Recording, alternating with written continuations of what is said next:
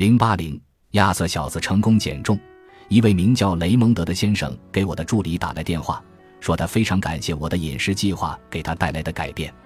我很纳闷，因为我认识的人当中没有叫这个名字的，我也不记得曾把两张食物清单给了这位雷蒙德先生。尽管有些摸不着头脑，我还是接了这个电话。电话那头的人其实是亚瑟·雷蒙德四世。是的，就是那个亚瑟小子。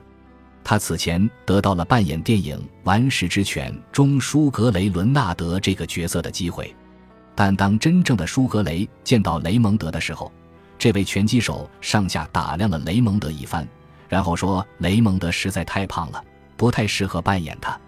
如果你见过雷蒙德，你绝对不会用胖来形容他，体脂率只有百分之七，实在算不上胖。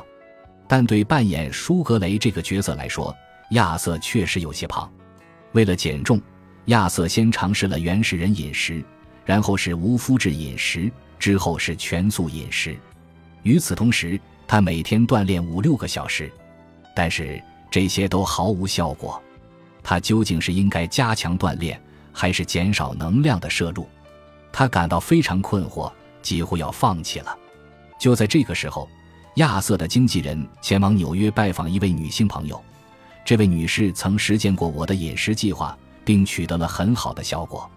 于是，经纪人拿走了贴在她冰箱上的食物清单，并把它们交给了亚瑟。亚瑟在减重十五磅后给我打了这通电话。他现在已经是舒格雷了。他从推荐食物清单里挑出了他喜欢吃的食物，并远离不推荐食物清单里的所有食物，最终成功减重。是不是很不可思议？